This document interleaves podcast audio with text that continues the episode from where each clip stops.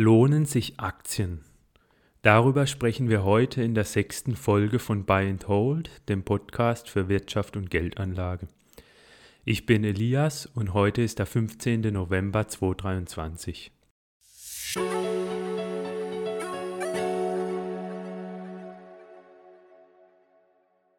Nach Gold, Immobilien und Bankeinlagen sprechen wir nun über eine weitere wichtige Anlageklasse in diesem Podcast. Es geht um Aktien. Manchem mag vielleicht die Frage nach der Sinnhaftigkeit von Aktien überflüssig erscheinen, denn äh, für viele ist es vielleicht klar, dass sowas natürlich ins Portfolio kommt und die würden sich dann auch überhaupt gar nicht die Frage stellen, ob man in Aktien investieren sollte oder nicht. Tatsächlich ist es aber so, dass nur 18,3 Prozent der Deutschen ab 14 Jahre im Jahr 2022 Aktien besaßen. Das heißt, die große Mehrheit, über 80 Prozent der Deutschen, besitzt keine Aktien. Das ergab eine repräsentative Umfrage des Deutschen Aktieninstituts. Das heißt, hier besteht offenbar doch Erklärungsbedarf, da viele Anleger Aktien offenbar für weniger attraktiv erachten als Bankeinlagen oder Immobilien. Die Folge ist dennoch nicht nur für Einsteiger interessant, sondern auch für Fortgeschrittene, da ich über einige interessante Statistiken berichten werde.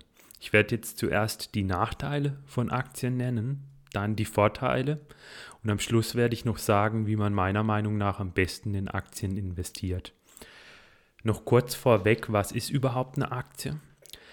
Eine Aktie ist ein Teilhaberrecht an einem Unternehmen, also man wird zum Miteigentümer des Unternehmens. Man hat die Aussicht auf Kostgewinne der Aktien. Wenn sich das Unternehmen gut entwickelt, wenn es äh, hohe Gewinne erzielt, dann steigt normalerweise auch der Wert der Aktie. Und manche Unternehmen schütten auch einen Teil der Gewinne aus, also sogenannte Dividenden. Nun zu den drei Nachteilen von Aktien. Dabei gehe ich von wichtig zu weniger wichtig. Der größte Nachteil ist aus meiner Sicht, dass die Aktienkurse stark schwanken können. Forscher der London Business School untersuchen jedes Jahr im Auftrag der Credit Suisse die Langfristrenditen von verschiedenen Anlageklassen. Dabei untersuchen sie Daten von 35 Industrie- und Schwellenländern zwischen 1900 und 2022. Die Ergebnisse veröffentlichen sie dann im sogenannten Credit Suisse Global Investment Returns Yearbook 2023. Das heißt, die Forscher untersuchen hier einen sehr langen Zeitraum von 123 Jahren und gucken da eben dann, welche Anlagen am besten rentieren. Die Forscher fanden dann in dem Bericht eben auch heraus, dass Aktien sehr stark schwanken können. Etwa berechneten die Forscher auch die inflationsbereinigten Aktienmarktrenditen für Deutschland. Das heißt, die berechneten, wie sich deutsche Aktien im Durchschnitt entwickelten nach Abzug der Inflation. Etwa war es so, dass deutsche Aktien im Ersten Weltkrieg 66 Prozent ihres Wertes verloren. Im Zweiten Weltkrieg von 1939 bis 1948 verloren deutsche Aktien 88 Prozent ihres Wertes. In der Dotcom-Blase von 2000 bis 2002 verloren die Aktien 58 Prozent ihres Wertes und das schlimmste Jahr war laut den Forschern das Jahr 1948 mit einem Minus von 91 Prozent. Also Aktien verloren nach Abzug der Inflation 91 Prozent ihres Wertes. Allerdings war es dann auch so, dass die Aktien um über 4300 Prozent in den Folgejahren anstiegen, von 1949 bis 1959. Also das ist mehr als eine Ver-44-Fachung. Man sieht hier also, Aktienkurse können sehr stark schwanken. Das waren, wie gesagt, jetzt nicht nur Einzelaktien, die sich die Forscher angeguckt haben, sondern die haben den Durchschnitt der deutschen Aktien berechnet. Die Lösung ist natürlich daher Diversifikation, das heißt nicht nur in deutsche Aktien zu investieren, sondern in Aktien weltweit und auch über verschiedene Anlageklassen hinweg zu investieren. Also nicht nur in Aktien, sondern auch in andere Assets. Wer etwa ein globales 60-40-Portfolio seit 1900 gehalten hätte, der hätte nie mehr als 50 Prozent nach Abzug der Inflation verloren, laut den Forschern. Der zweite Nachteil von Aktien ist, dass man einen langen Anlagehorizont benötigt. Oft wird ja gesagt, dass man mindestens zehn Jahre lang das Geld nicht benötigen sollte, das man in Aktien investiert. Aber wenn man sich die Daten der Forscher der London Business School anguckt, dann ist eigentlich selbst dieser Ratschlag noch eher optimistisch. Es gab nämlich historisch betrachtet deutlich längere Zeiträume, in denen Aktien nach Abzug der Inflation Verluste einfuhren. In sieben von 21 betrachteten Ländern war es so, dass es über 50 Jahre gedauert hätte, bis man im ungünstigsten Zeitraum wieder Verluste ausgeglichen hätte nach Abzug der Inflation. Für diese 21 Länder lagen eben Daten für den vollen Zeitraum von 1900 bis 2022 vor. Eines dieser sieben Länder war Deutschland. Hier hätte es im ungünstigsten Fall 55 Jahre gedauert, bis man die Verluste wieder wettgemacht hätte. Und zwar war das der Zeitraum vom, kurz vor dem Ersten Weltkrieg im Jahr 1913 bis Ende der 60er Jahre. Das heißt, wer kurz vor dem Ersten Weltkrieg Aktien gekauft hätte, der hätte bis Ende der 60er warten müssen, um nach Abzug der Inflation wieder in der Gewinnzone zu landen. Und wie gesagt, die Forscher betrachten hier jetzt nicht nur eine einzelne Aktie, sondern tatsächlich den Marktdurchschnitt. Bei der Hälfte der Länder dauerte es zwischen 15 und 30 Jahren und in den USA dauerte es relativ kurz, nur 16 Jahre. Aber auch hier ist es so, dass sich das Risiko deutlich durch Diversifikation reduziert. Wer etwa ein Weltaktienportfolio gehalten hätte, der hätte im ungünstigsten Fall bloß 22 Jahre warten müssen, bis er Verluste wieder wettgemacht hätte. Der dritte Nachteil von Aktien ist das Risiko eines Totalverlusts oder einer schwachen Performance. Die meisten Aktien machen über ihre Lebensdauer gesehen kaum Gewinne. Bloß eine Minderheit der Aktien fährt spektakuläre Gewinne ein. Das ergab eine Studie aus dem Jahr 2023 des US-Finanzprofessors Hendrik Besenbinder von der Arizona State University. Besenbinder untersuchte die Performance von über 28.000 US-Firmen zwischen 1926 und 2022. Demnach rentierten 59% der Aktien schlechter als einmonatige US-Staatsanleihen, also Tagesgeld könnte man praktisch sagen. Reich wurden die Aktionäre nur mit ganz wenigen Aktien, die sich außerordentlich gut entwickelten. Die Vermögenszuwächse der Aktionäre ließen sich auf Kursanstiege bei knapp 1000 der 28.000 Aktien zurückführen, also 3,4 Prozent aller Aktien. Besenbinder wiederholte die Untersuchung dann auf globaler Ebene. Er untersuchte in einer anderen Studie die Performance von 60.000 Aktien weltweit zwischen 1990 und 2018 und kam dann zu sehr ähnlichen Resultaten. Daraus folgt also, dass wer Einzelaktien kauft, eine wesentlich höhere Chance hat, Verliereraktien auszuwählen, die später schlecht laufen. Oder sogar Aktien, die einen Totalverlust erleiden. So, kommen wir nun zu den sieben Vorteilen von Aktien. Wiederum in absteigender Wichtigkeit. Der größte Vorteil ist aus meiner Sicht, dass Aktien die rentabelste Anlageklasse sind. Das ergibt sich allein aus logischen Überlegungen. Bei einer Aktie habe ich kein Recht auf Rückzahlung des investierten Gelds wie etwa bei einer Anleihe. Sollte das Unternehmen bankrott gehen oder sonst irgendwas schief gehen, kann ich mein gesamtes Geld verlieren. Bei einer Anleihe habe ich zumindest die Aussicht auf regelmäßige Zinsen und ich erhalte das Geld auch nach einer bestimmten Zeit auch wieder komplett zurück. Bei einer Aktie kann es sein, dass ich überhaupt gar kein Geld mehr zurückhalte. Ich nehme ja das komplette unternehmerische Risiko dann auf mich. Ich bin ja dann Miteigentümer des Unternehmens. Und sollte irgendetwas schief gehen, stehe ich auch voll im Risiko. Denn als Aktionär werde ich normalerweise erst ganz am Schluss bedient, wenn ein Unternehmen bankrott geht, wenn alle anderen Ansprüche bedient sind, einschließlich die Ansprüche von Anleiheinvestoren. Daher muss zum Beispiel eine Aktie von Unternehmen A mehr abwerfen als eine Anleihe von Unternehmen A. Ansonsten würde ja niemand in Aktien investieren, sondern nur in Anleihen. weil ich dort, wie gesagt, ja die Aussicht auf eine feste Rückzahlung habe. Die Outperformance von Aktien zeigt sich auch in den historischen Daten. Die Forscher der London Business School berichten eben in der bereits erwähnten Studie, dass Aktien deutlich besser performt haben in den vergangenen 123 Jahren als Anleihen. Sie untersuchten in der Studie Daten zu 35 Industrie- und Schwellenländer von 1900 bis 2022. Ergebnis war, dass Aktien mit 5% rentierten pro Jahr nach Abzug der Inflation, Rohstofffutures mit 3,3 Die Spottpreise von Rohstoffen stiegen um 2,0% Dabei nahmen die Forscher dann immer ein gleichgewichtetes Portfolio von Rohstoffen an, von ungefähr 40 Rohstoffen insgesamt. Anleihen stiegen über alle Laufzeiten hinweg um 1,7% Gold um 0,8% und Schatzwechsel, also sehr kurzfristige Staatsanleihen, um 0,4 in allen 35 untersuchten Ländern entwickelten sich Aktien über die gesamten 123 Jahre hinweg besser als die Inflation, als Anleihen und als Schatzwechsel. Und wohlgemerkt, in diesen Zahlen sind auch zwei Weltkriege enthalten, hohe Inflation und unzählige Wirtschaftskrisen. Und dennoch haben sich Aktien überall besser entwickelt als Anleihen und die Inflation. 5% Rendite pro Jahr klingt vielleicht jetzt nicht nach so viel, aber auf lange Sicht ist es enorm viel.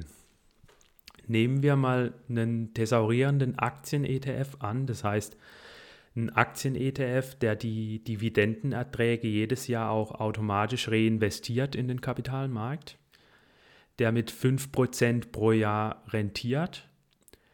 Und nehmen wir auch typische Steuern und Kosten an. Wir gehen von einem Sparerpauschbetrag von 1000 Euro aus, also einem Steuerfreibetrag von 1000 Euro pro Jahr und einer Kostenquote von 0,2 Prozent pro Jahr.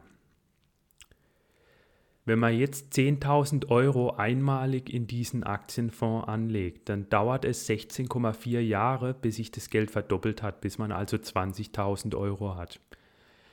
25,8 Jahre, bis das Geld sich verdreifacht hat 32,3 Jahre, bis es sich vervierfacht hat und 37,3 Jahre, bis es sich verfünffacht hat. Die Zahlen ändern sich auch bloß um wenige Monate, wenn man die Summe beliebig erhöht, wenn man jetzt zum Beispiel 100.000 Euro annimmt. Wenn man stattdessen eine monatliche Sparrate von 400 Euro annimmt, auch dann steigt das Vermögen deutlich. Die 10.000 Euro erreicht man bereits nach knapp zwei Jahren die 100.000 Euro erreicht man nach 15 Jahren und die Million nach 53 Jahren. Die 500.000 Euro erreicht man in knapp 40 Jahren. Das heißt, Aktien sind äußerst lukrativ auf lange Sicht. Selbst wenn die Rendite bei 4% liegt, wird man da noch immer ordentliche Gewinne erzielen. Grund ist natürlich der Zinseszinseffekt. Der zweite Vorteil von Aktien ist, dass sie liquide sind.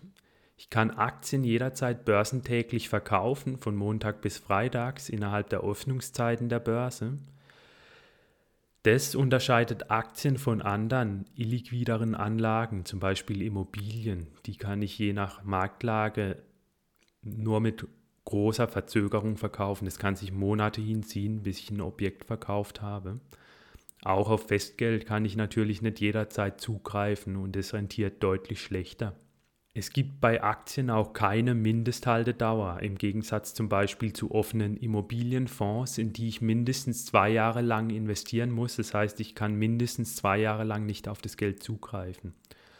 Wenn ich auswandere, kann ich auch ein Depot leicht an einen Auslandsbroker übertragen, ohne viel Aufwand und Kosten. Der dritte Vorteil von Aktien ist, dass sie vor Inflation und Währungskrisen schützen. Langfristig steigen sie wie gesehen rascher als die Inflationsrate. Allerdings kann es sich kurzfristig durchaus auch länger hinziehen, bis man die Inflation ausgeglichen hat. Wie gesehen war es in einzelnen Ländern so, dass es sich über 50 Jahre hingezogen hat, bis man mit Aktien in den schwarzen Zahlen gelandet ist nach Abzug der Inflation. Und selbst weltweit hat es sich im schlimmsten Fall einmal 22 Jahre hingezogen, bis man mit Aktien die Inflation ausgeglichen hätte. Das heißt, Aktien bieten nur einen Inflationsschutz auf langer Sicht, aber nicht auf kurzer Frist. Wenn jetzt der Euro zum Beispiel untergehen würde, würde Aktien auch dann ihren Wert behalten, da Aktien ja Sachwerte sind und Unternehmen wie jetzt zum Beispiel Nestle, Adidas oder Siemens würden ja ihre Geschäfte weiterführen, auch wenn der Euro nicht mehr bestehen würde. Ein weiterer Vorteil von Aktien ist, dass sie Schutz vor Bankenkrisen bieten. Aktien zählen als Sondervermögen, wie übrigens auch alle anderen Wertpapiere, die sich in einem Wertpapierdepot bei einer Bank oder einem Broker befinden. Und daher sind sie bei einer Insolvenz dieses Brokers oder der Bank nicht gefährdet. Wenn hingegen jetzt eine Bank pleite geht, bei der ich ein Bankkonto habe, dann könnte es durchaus theoretisch sein, dass mein Bankguthaben komplett wertlos wird. Bei einem Bankguthaben über 100.000 Euro ist es durchaus wahrscheinlich und bei einem Bankguthaben unter 100.000 Euro, das unter die gesetzliche Einlagensicherung fällt, ist es auch möglich. Näheres dazu berichte ich in Folge 3 dieses Podcasts. Der fünftgrößte Vorteil von Aktien ist, dass sie wenig Kosten verursachen. ETFs haben zum Beispiel laufende Kosten von 0,2% pro Jahr und weniger. Außerdem sind die Handelskosten von ETFs und Einzelaktien relativ gering, solange es sich um bekannte ETFs oder um große Aktien handelt, Aktien von großen Unternehmen. Da dürften die Handelskosten beim Kauf unter 0,1% liegen. Auch die Depotgebühren sind in Deutschland sehr niedrig, da es hier einen sehr großen Wettbewerb zwischen Neobrokern, Direktbanken und anderen Wertpapierdepotanbietern gibt. Meistens gibt es gar keine pauschalen Depotführungsgebühren und Meistens sind auch Sparpläne kostenlos, zumindest bei ETFs auf sehr bekannte Indizes wie den MSCI World. Wenn man sich hingegen Immobilien anguckt, dann sind die Nebenkosten dort deutlich höher. Die liegen so bei 10 bis 15 Prozent des Kaufpreises.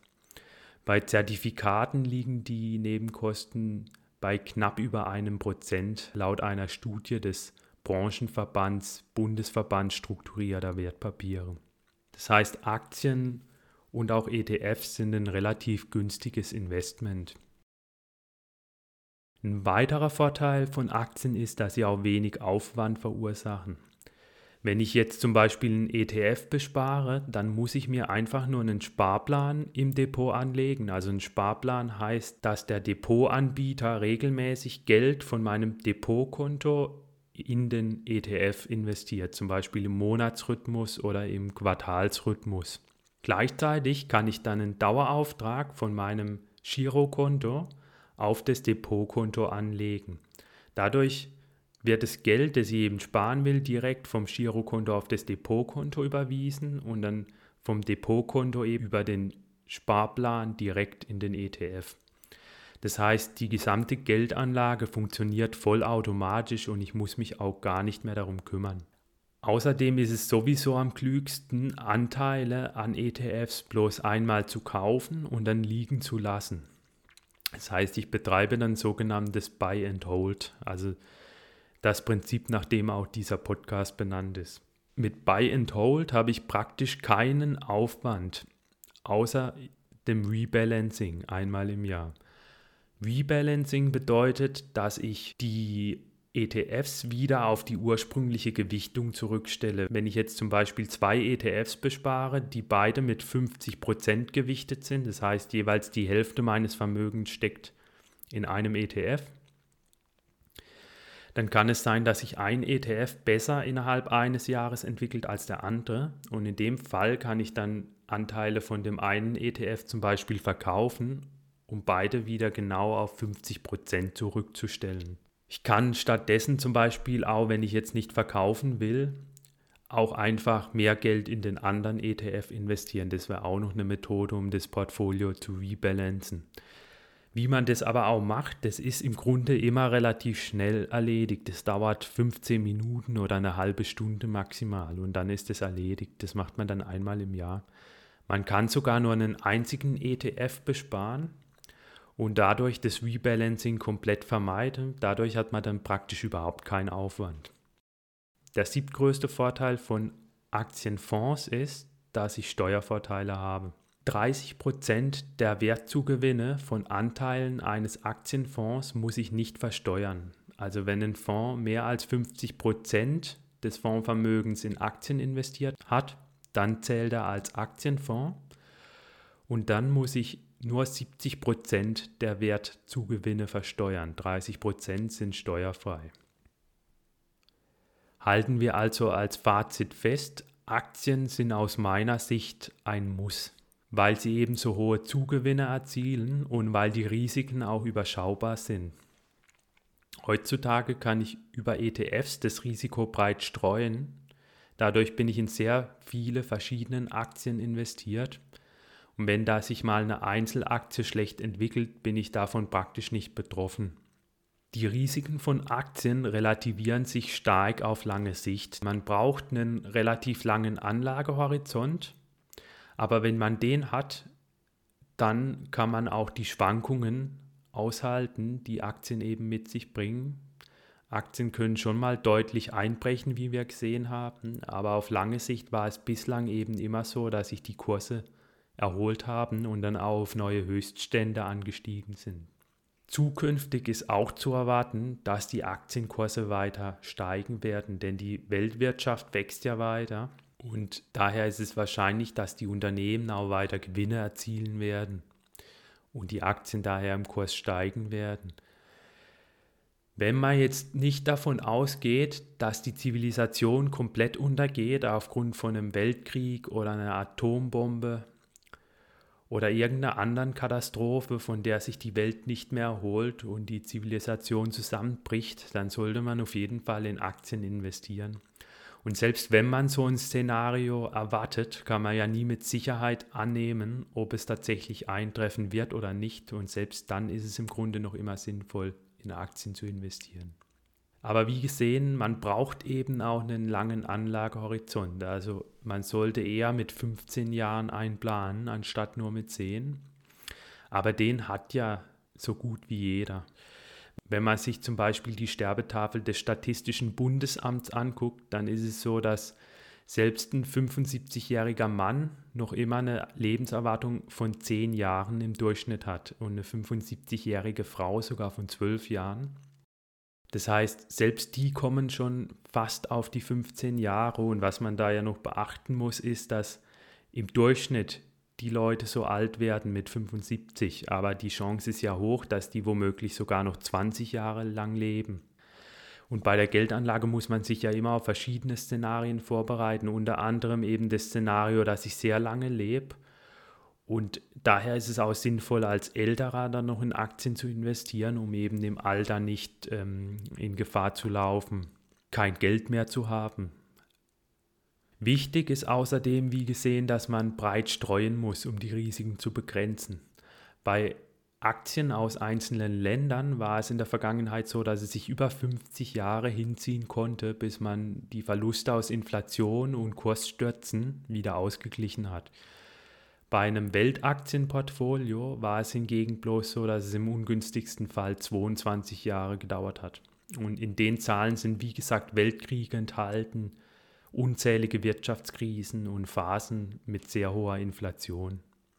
Die Daumenregel 100 minus Lebensalter gibt schon mal einen guten Hinweis, wie hoch die Aktienquote sein könnte. Also wer jetzt zum Beispiel 75 ist, könnte laut der Daumenregel noch immer 25 Prozent seines Vermögens in Aktien investieren. Ein Portfolio aus Einzelaktien ist aus meiner Sicht nicht optimal. Also wer investieren will, der sollte eher auf Aktienfonds zurückgreifen, die sehr viele Titel kaufen. Bei Einzelaktien habe ich wenig Streuung. Ich habe hohe Kosten, weil mir beim Kauf von jeder Aktie wieder hohe Ordergebühren und andere Kosten anfallen. Und ich habe auch einen höheren Aufwand, weil ich die Einzelaktien, die ich halte, auch beobachten muss. Ich muss gucken, ob sich die Unternehmen womöglich schlecht entwickeln und ob ich die Aktie vielleicht eher verkaufen sollte, weil vielleicht sogar eine Insolvenz droht. Wenn ich in einem Fonds breit gestreut bin, dann habe ich solche Einzelwertrisiken nicht und daher dann auch weniger Aufwand. Das war's auch schon mit der heutigen Folge. Falls euch die Folge gefallen hat, dann guckt auch gerne in die alten Folgen rein. Da spreche ich darüber, ob sich Gold oder Immobilien als Geldanlage lohnen und ob ein Bankkonto sicher ist. Schreibt mir auch gerne eine E-Mail bei Fragen, Anregungen oder Kritik. Meine E-Mail-Adresse lautet info at buyandhold-podcast.de. In der nächsten Folge werde ich dann darüber sprechen, ob sich ETFs lohnen. Dann darf ich mich von euch verabschieden und bis bald.